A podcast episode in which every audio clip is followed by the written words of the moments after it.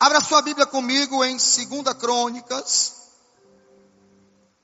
2 Crônicas, capítulo de número 14.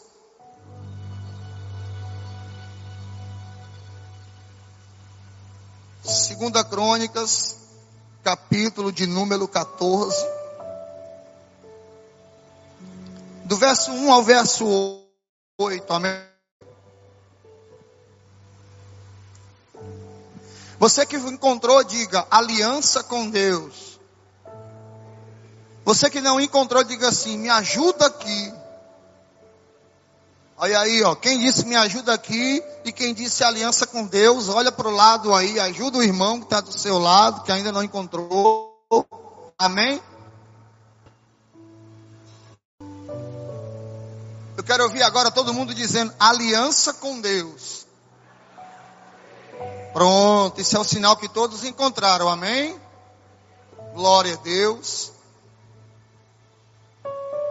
Versículo de número 1, a palavra de Deus está assim escrita: E Abias dormiu com seus pais e o sepultaram na cidade de Davi. E Asa, seu filho, reinou em seu lugar. Nos seus dias esteve a terra em paz por dez anos.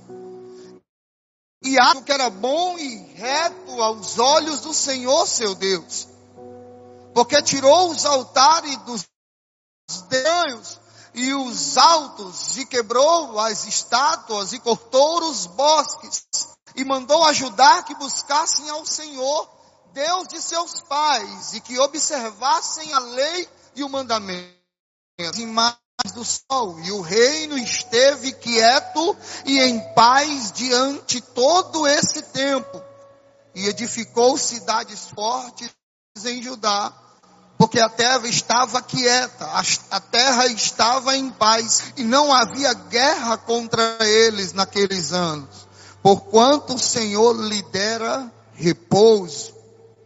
Disse, pois, a Judá, edifiquemos estas cidades cerquemo-las de muros, torres, portas e ferrolhos, enquanto a terra ainda está em paz diante de nós.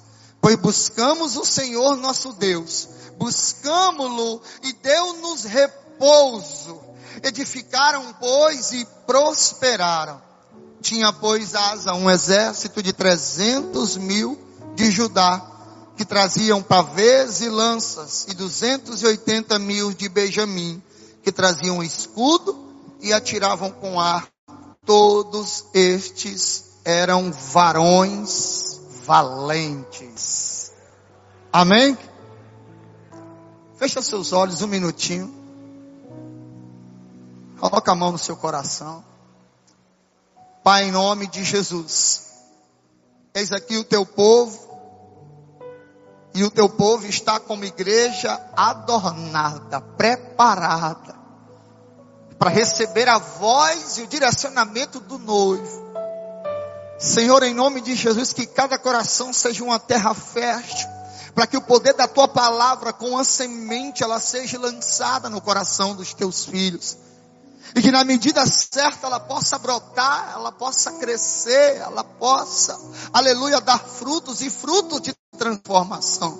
Que a partir de agora, Senhor, esse é o teu lugar, é a tua casa que nós escolhemos para te adorar nessa noite.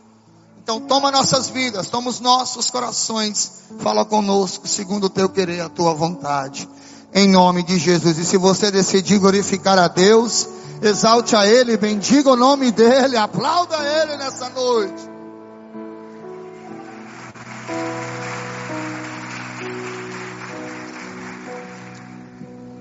Querido, nós estamos diante de um texto muito clássico no livro de Segunda Crônicas. O livro de Crônicas, tanto o primeiro como o segundo, ele vai relatar a história dos reis com mais amplitude, com mais abertura e com mais diretividade. O livro das crônicas não é outra coisa senão uma repetição dos acontecimentos do livro dos reis, os acontecimentos dos reis, daquilo que aconteceu no tempo da monarquia. Amém? E eu invejo aqui algo bastante interessante Um Deus que resolveu se relacionar com seu povo. Diga para o seu irmão do seu lado, nosso Deus, Ele é um Deus relacional. Foi Ele que decidiu ter intimidade comigo e com você. Nós vemos que quando Deus criou Adão e colocou no jardim, Deus decidiu visitá-lo no virar da tarde, no virar do dia, no finalzinho da tarde. Basicamente esse mesmo horário em que nós estamos aqui. E Deus ali dava as instruções a Adão como ele queria que a sua vontade fosse realizada, para que eles fossem um modelo para as próximas gerações. Mas a desobediência veio.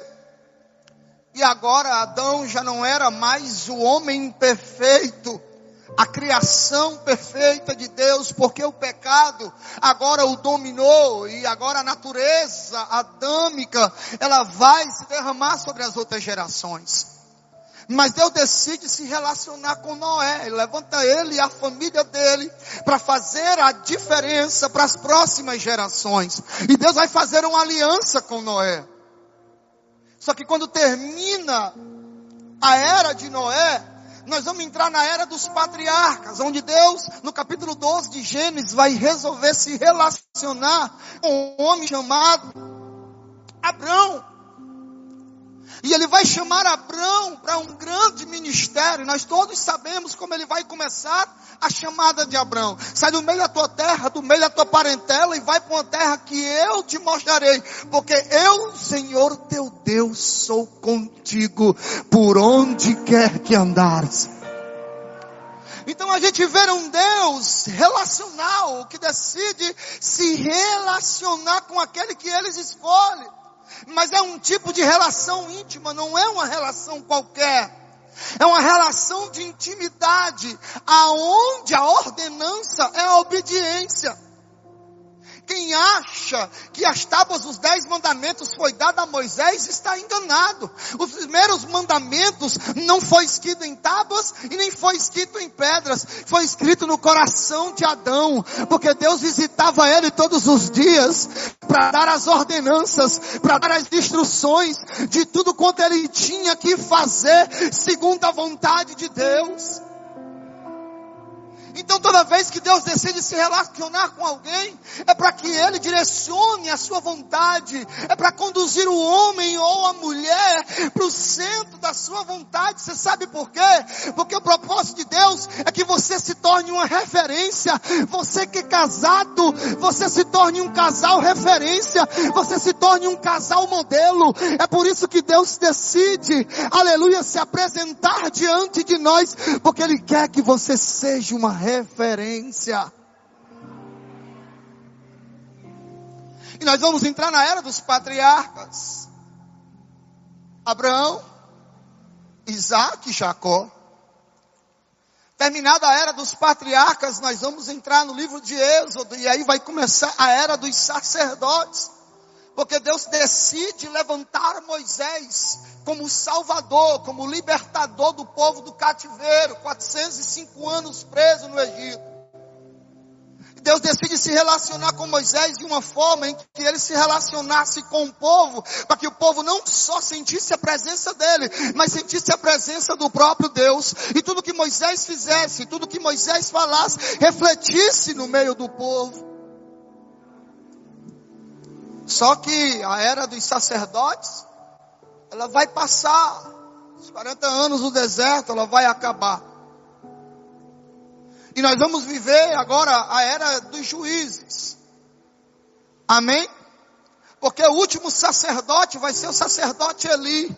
E a Bíblia vai dizer que os seus dois filhos faz o que era mal diante do Senhor. Eles profanaram o templo sacerdote ali foi exortado por Samuel, ainda menino, quatro anos de idade, capítulo 4 de 1 Samuel.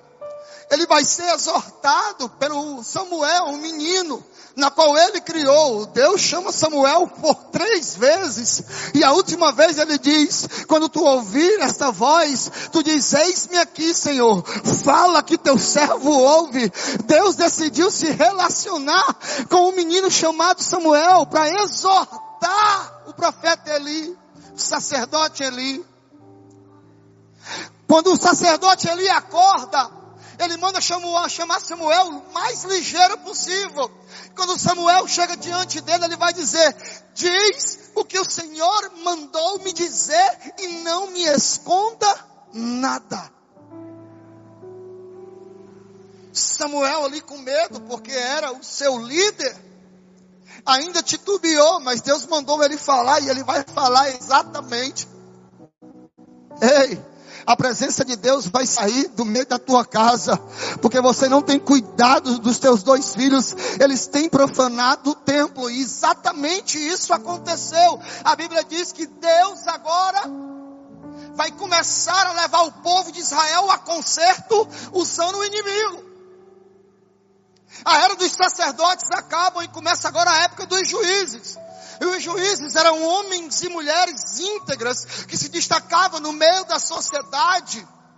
Eram mulheres e homens honradas que o povo decidia e escolhia para que eles designassem algo como direcionamento da parte de Deus. E nós vamos viver aí um momento muito escasso, por quê? Porque a arca vai ser tomada pelos filisteus.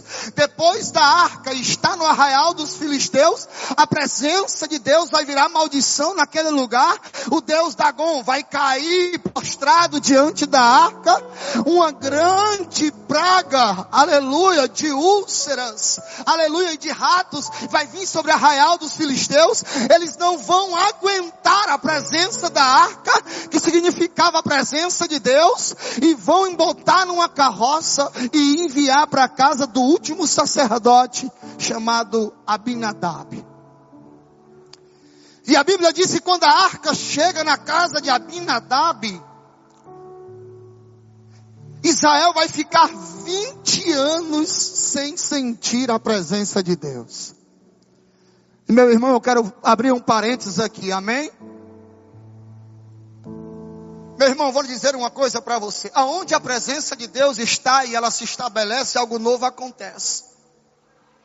Algo novo tem que acontecer. A presença de Deus, ela é tão real que ela muda o ambiente, ela muda sentimento, ela muda pensamento, ela muda o meu estado. Você pode entrar pelaquela porta entristecido, mas se achei que nada de Deus descer sobre esse lugar, você não vai sair daqui do mesmo jeito que entrou, porque a presença, a presença, a presença de Deus nesse lugar.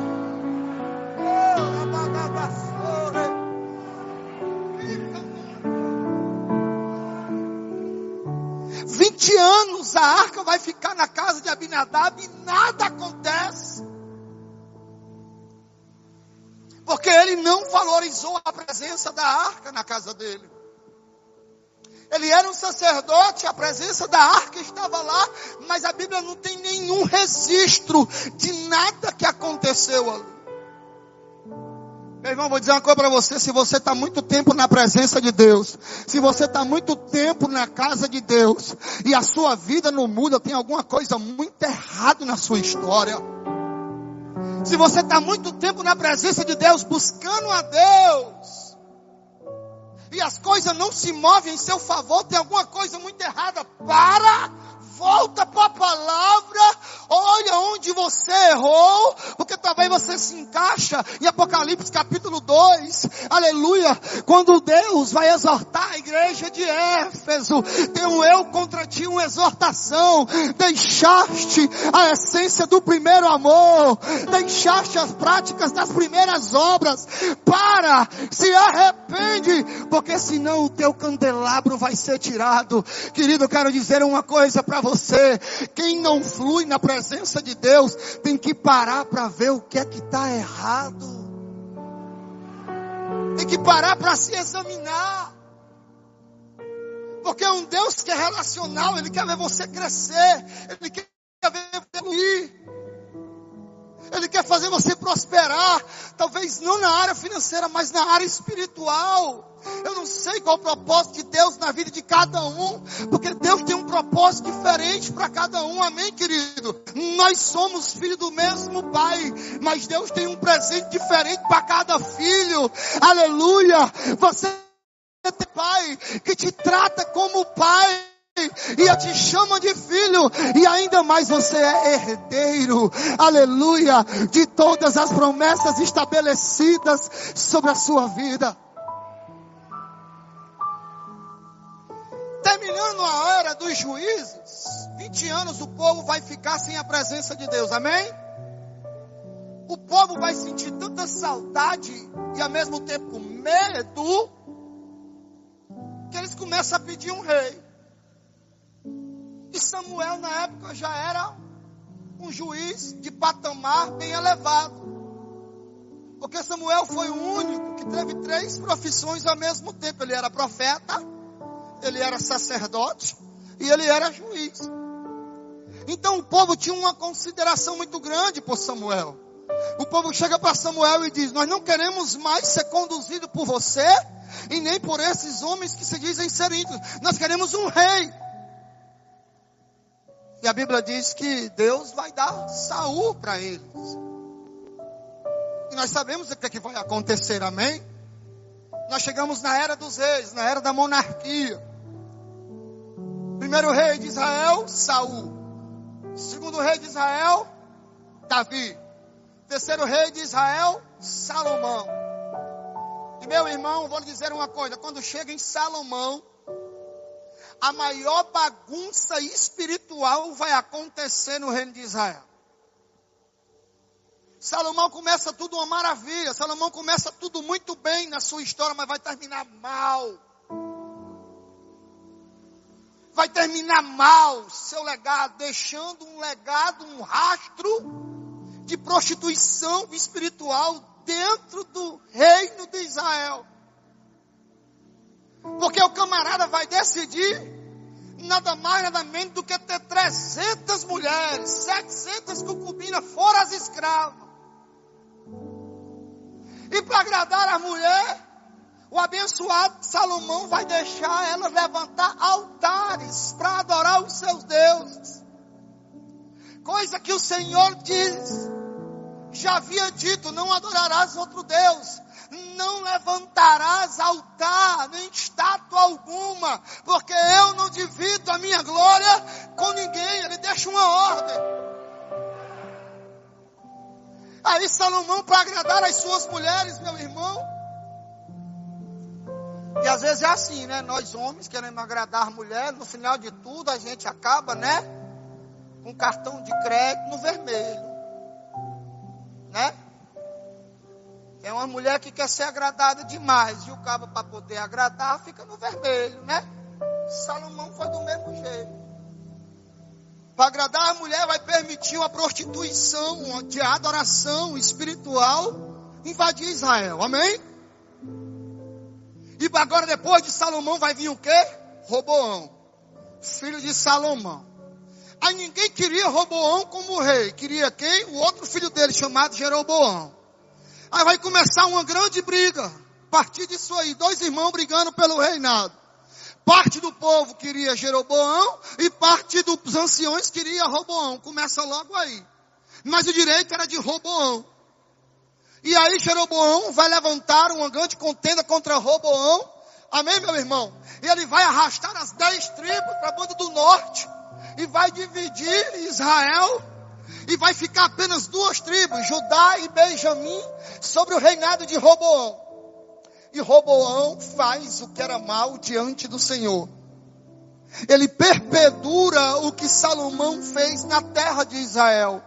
Ele permitiu que ora o povo adorasse a Deus, ora o povo adorava outros deuses.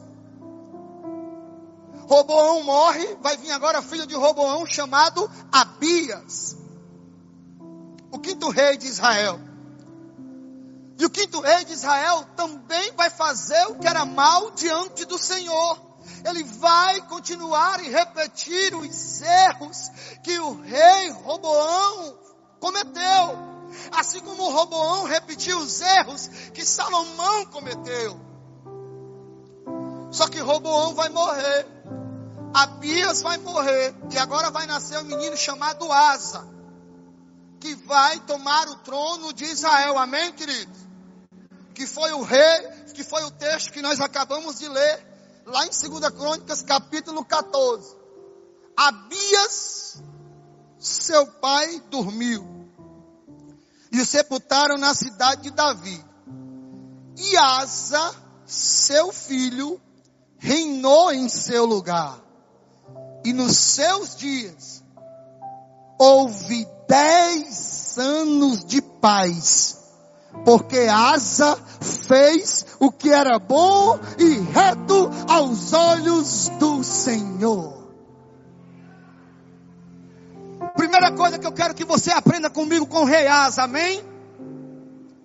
Nós não somos obrigados a repetir os erros dos nossos pais, dos nossos avós e dos nossos tataravós, porque nós temos uma identidade própria em Deus, nós temos identidade própria em Cristo.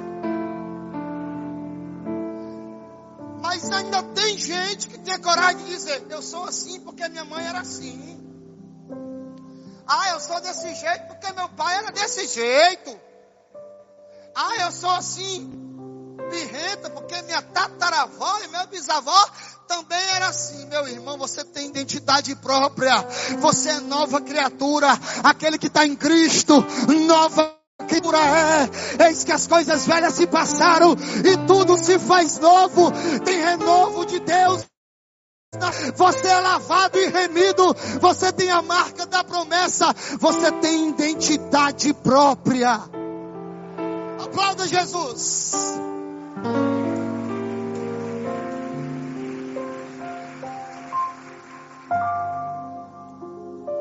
Nós não somos obrigados a arrastar um legado errado dos nossos pais nem dos nossos avós. Nós somos adultos e podemos decidir fazer o que é certo diante de Deus, amém, querido? Não é porque fulano fez errado, não é porque ciclano fez errado, que eu também vou fazer errado. Eu tenho a minha identidade em Cristo. Não é porque fulano pecou, não é porque fulano se desviou, não quer porque fulano não gostou de algo, que eu também não vou gostar. Eu tenho minha identidade própria em Deus. O que está no meu coração não é a minha vontade, não é a vontade do pastor, é a vontade de Deus que está dentro do meu coração. É Ele que me guia. Se eu estou conectado com a liderança da igreja, eu não tenho que discordar de nada, porque o anjo da igreja está sendo direcionado pelo Espírito de Deus. E se você está conectado, você também vai estar conectado com a igreja. Você está me entendendo? Porque fulano errou, porque fulano pecou, porque fulano fez isso. Ah, eu não sou obrigado a arrastar comigo um legado de coisas erradas. A minha mãe era envolvida com macumba, minha irmã era envolvida com macumba, meu irmão era doido da cabeça e eu era drogado. Pense numa família desarrumada. Hein? Ei, meu irmão, deixa eu falar uma coisa para você. Um dia eu entendi que alguém dentro da minha casa tinha que fazer a diferença, senão o legado de pecado, o rastro de destruição ia prevalecer.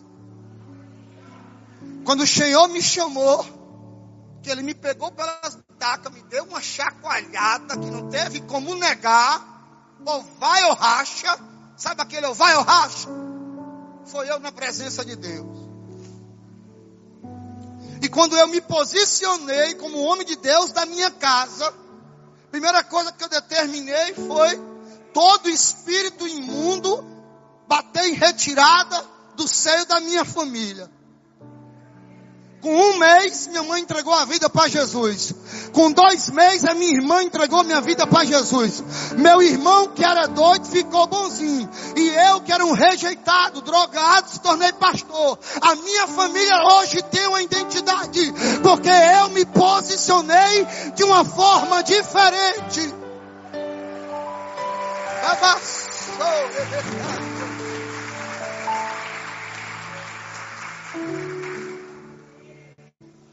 Você sabe o que é que está faltando para a sua família todinha estar tá aqui? Você se posicionar como homem e mulher de Deus. Você sabe o que é que está faltando para o seu filho que está nas drogas, está aqui? Você se prostrar e se derramar como homem e mulher de Deus na presença dele. Pode ter certeza disso. Faça a diferença na sua casa. Não queira ser o bonitinho na igreja, queira ser o bonitinho lá na sua casa. Não queira ser o super crente aqui dentro. Queira ser um homem ou mulher de Deus lá dentro da sua casa. Aleluia. O maior legado que é deixado não é na igreja. O maior legado que se pode deixar é dentro da sua casa. Esses dias, filhinha, esses dias não, começo do ano, foi meu amor. Começo do ano foi ano passado? Minha filhinha chegou para minha esposa e disse assim: Mãe, eu quero casar com meu pai. E ela, que história é essa? Você quer se casar com seu pai? Seu pai já é casado comigo. Ele é seu pai. Por que, que você quer casar com meu pai? Eu acho tão lindo o jeito que ele trata você. Eu, já, eu acho tão lindo o jeito que ele diz que te ama. Eu quero casar com meu pai. Aí a minha esposa disse assim: ore para Deus lhe dar um marido parecido com seu pai, porque o seu pai já é meu. Mas o que é que nós vimos? A nossa filha é encantada com o meu jeito e o meu jeito da minha esposa. Ao ponto de desejar se casar comigo. Um legado que eu estou deixando dentro da minha casa. Queridos, eu não me levanto da minha cama, não importa a hora que eu acorde. Eu tenho um programa no meu canal no YouTube, às vezes eu vou até uma hora, duas horas da manhã orando. E quando eu começo a orar, eu perco a hora, o tempo, o horário certo de terminar é meia-noite. Mas tem hora que o pessoal começa a mandar as mensagens, pedido de oração, o fogo pega lá dentro do meu estúdiozinho, lá no meu quarto, e aí a gente vai entrando hora dentro, às vezes vai dormir duas horas, três horas da manhã. Mas não importa a hora que eu me acorde, eu não me levanto da cama. Eu rolo do lado e já caio de joelho. Quando a minha filha já está acordada que vê isso, ela corre da onde está e se ajoelha do meu lado. Você tem que deixar um legado, fazer a diferença na sua casa, no ambiente que você convive, a glória de Deus que você recebe hoje aqui, você arrasta ela mais tarde e amanhã para onde você for. Achei que nada de Deus que desce sobre esse ambiente, transborda sobre a sua vida, para que respingue naqueles que estão ao seu redor lá fora. Colossenses capítulo 1, verso 26, a Bíblia diz assim: O mistério que outrora estava em oculto, agora há de ser revelado. Cristo em vós, a esperança da glória.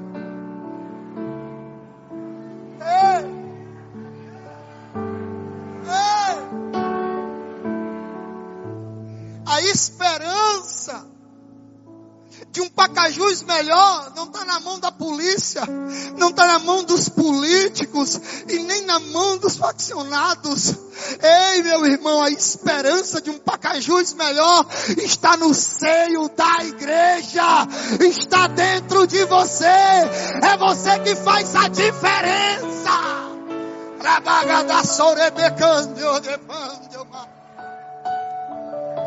Não é a política que vai fazer a diferença. É eu e você que vai arrastar o brilho da glória de Deus para onde você for. Aleluia.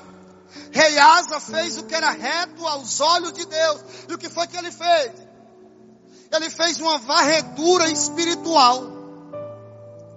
Ele convocou o povo e disse assim: Ó, no tempo do bisavô Davi, a glória de Deus descia sobre a Israel de uma forma tremenda. Foi só o nosso avô Salomão errar, o nosso pai Roboão errar, o nosso tio Abias errar, que as coisas começou a se desconcertar.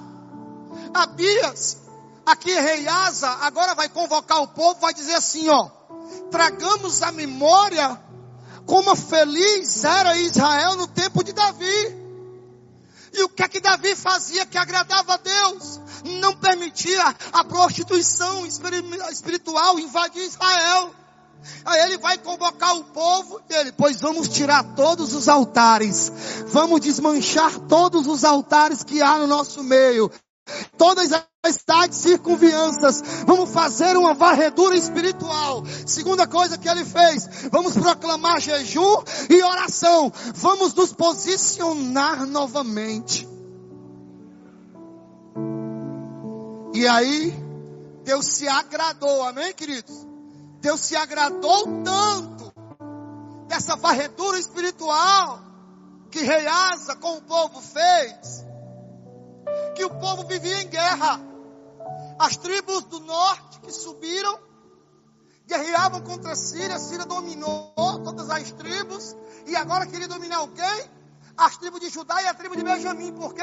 Porque eles estavam na parte de baixo, aonde ficava o templo, e quem estava na parte de cima, do norte, não podia descer para adorar no templo, amém?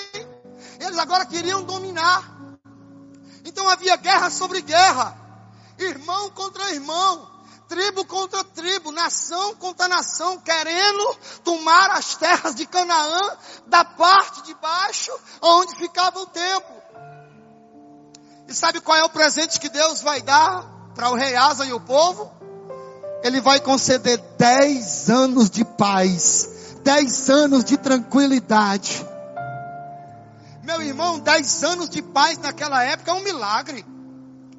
Dez anos de paz, dez anos de tranquilidade foi o maior feito que aconteceu nessa época dos reis. Porque havia uma briga muito grande. Eles não conseguiam ficar sossegados. Então depois da dura espiritual, Israel vai ganhar um presente. Dez anos de paz. Dez anos de tranquilidade. Amém, querido? E o que é que se faz em tempo de paz? Depois de muita tribulação, depois de muita batalha, depois de muita perseguição. Porque nós estamos vivendo exatamente esse tempo. Nós ainda estamos passando por um momento muito sensível. Para muitos a pandemia acabou, para outros ainda não, amém? Nós ainda estamos passando, essa nuvem está passando. A igreja está voltando 100%, amém, querido? Mas nem todo mundo ainda está em paz. Nem todo mundo ainda está tranquilo com isso. Mas Deus já decretou sobre a igreja brasileira um tempo de renovo. O que é que se faz em tempo de paz? Depois de, depois de muita perseguição, depois de muita batalha. Vou falar para você o que é que se faz em tempo de paz, amém? Que é o que eu aprendo com Asa aqui. Repita comigo, em tempo de guerra, se guerreia. E em tempo de paz, se prepara para as próximas guerras. Olha o que é que Rei Asa vai fazer. Versículo de número 6, querido. Versículo de número 6. Acompanhe comigo aqui. Olha o que, é que ele vai fazer. Ele aproveitou os 10 anos de paz, o tempo de tranquilidade, o tempo de bonança, amém? E ele vai edificar cidades fortes em Judá. Porque a terra estava quieta e não havia guerra contra eles naqueles anos, porquanto o Senhor lhe dera descanso. Disse, pois, a Judá: edifiquemos estas cidades, cerquemos-las elas de muros, torres, portas, renovamos os ferrolhos dos portões, enquanto ainda a terra está em paz. Busquemos ao Senhor em todo o tempo e o tempo todo. Busquemo-lo pois o Deus nos deu repouso. Edificaram, pois, e prosperaram na edificação. Meu querido, eu vou falar uma coisa para você que talvez você nunca ouviu, amém, querido? Você sabe qual é o maior erro do crente? É quando as coisas melhores o papai deixa o crente viver na peia, viver na tora, porque quando Deus abençoa uma coisinha, quando Deus dá um tempo de bonança um pouco, se acomoda. Se você vê meu irmão, nesse tempo pandemia aí, era live de manhã, live de tarde, live de noite, live de madrugada, e era oração, jejum, porque o familiar estava com pandemia, o familiar estava com Covid, o filho estava meio doente, as empresas estavam fechando, menino era consagração de manhã, consagração de tarde, consagração de noite, consagração de madrugada, vigília. Foi só a pandemia melhorar uma coisinha, cadê? Cadê os crentes que estavam buscando de manhã, de tarde, de noite, de madrugada? Tinha crente querendo que as igrejas abrissem o mais rápido possível para vir para o culto de manhã, meio-dia, almoçar dentro da igreja, merendar dentro da igreja, jantar dentro da igreja. Aí hoje que as igrejas estão tá tudo abertas, cadê os crentes? Agora quero assistir em casa, no sofá, com os pezão no puff, na live. Você está entendendo como as coisas? Você está entendendo como nós agimos errado, quando as coisas melhoram uma coisinha, nós nos acomodamos? O rei Asa nos ensina aqui que quando Deus te der um tempo de bonança, um tempo de paz, se prepare, porque crente que é crente vive sob perseguição, porque tem um Deus que guerreia e que peleja por mim, por você. Ele quer moldar, ele quer te modelar, ele quer te preparar, aleluia, para a eternidade e só entra para a eternidade vaso de honra preparado por Deus.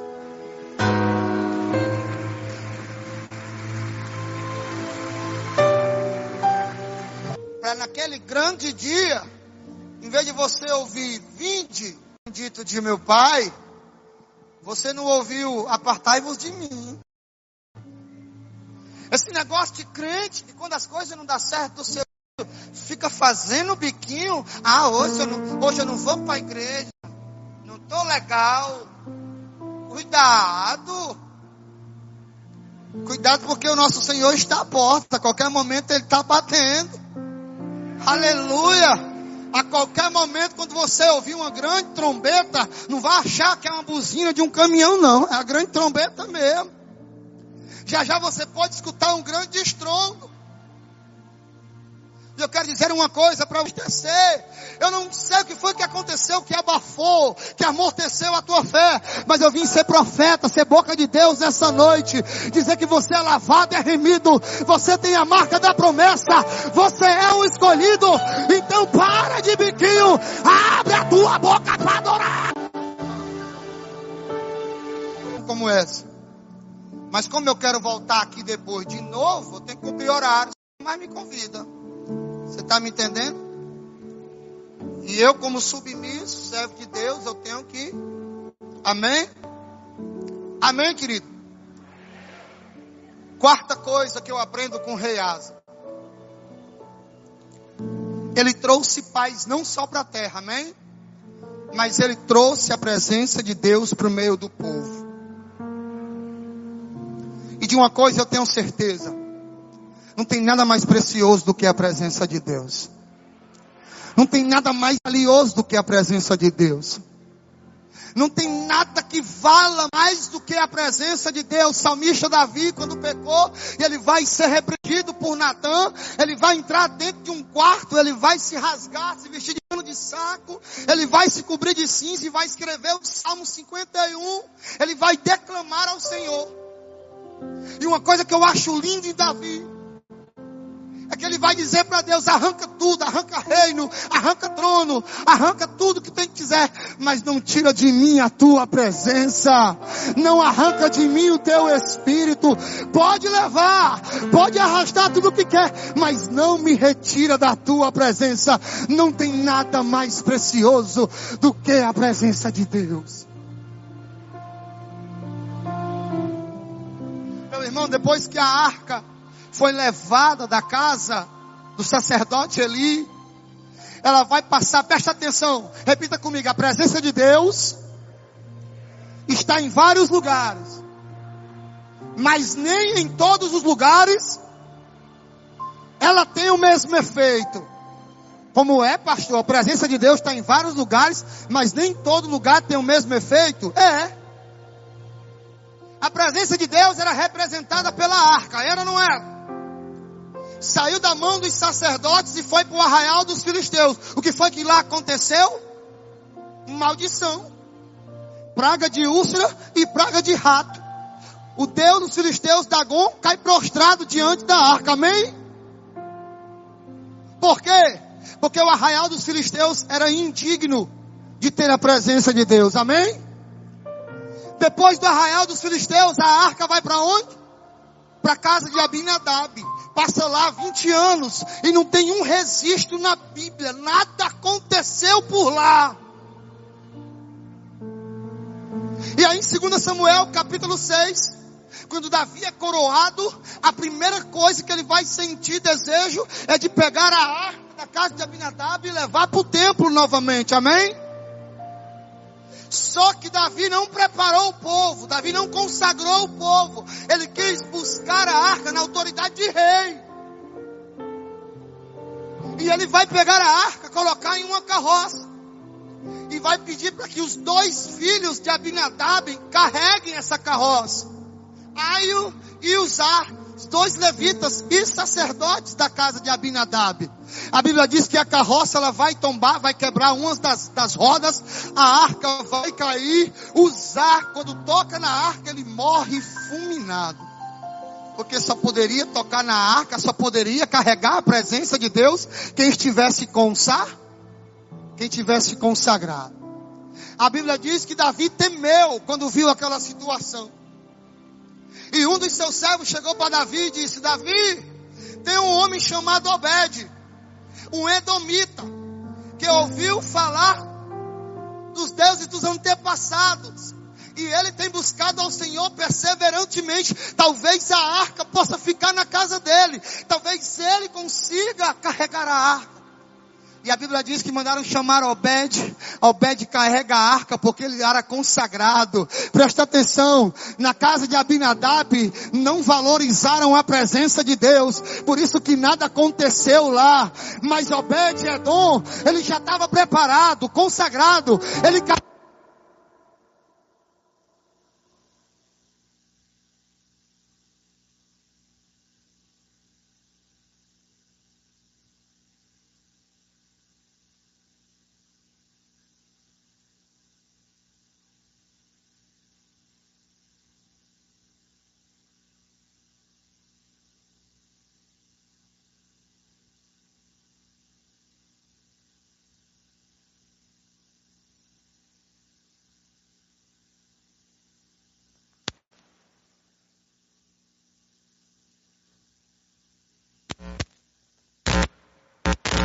paz à terra, amém?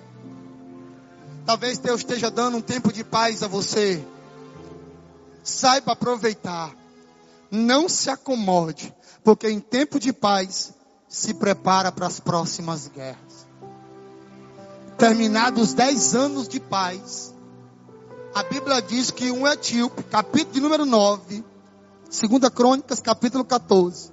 Etíope se levanta com um milhão de guerreiros. Um milhão um milhão de guerreiros para combater contra o rei Asa. Quando o rei Asa soube, ele orou ao Senhor e disse: Tu és o Deus dos fortes e tu és o Deus dos fracos. Se tu deu paz a essa terra e o que eu fiz agradou o teu coração, nos dá vitória contra ele, um milhão de guerreiros. A Bíblia diz que Deus ouviu a oração do rei Asa e um milhão de etíopes bateram em retirada diante de um pequeno exército de Israel comandado pelo rei Asa. Por quê? Porque ele fez o que era bom e reto diante do Senhor.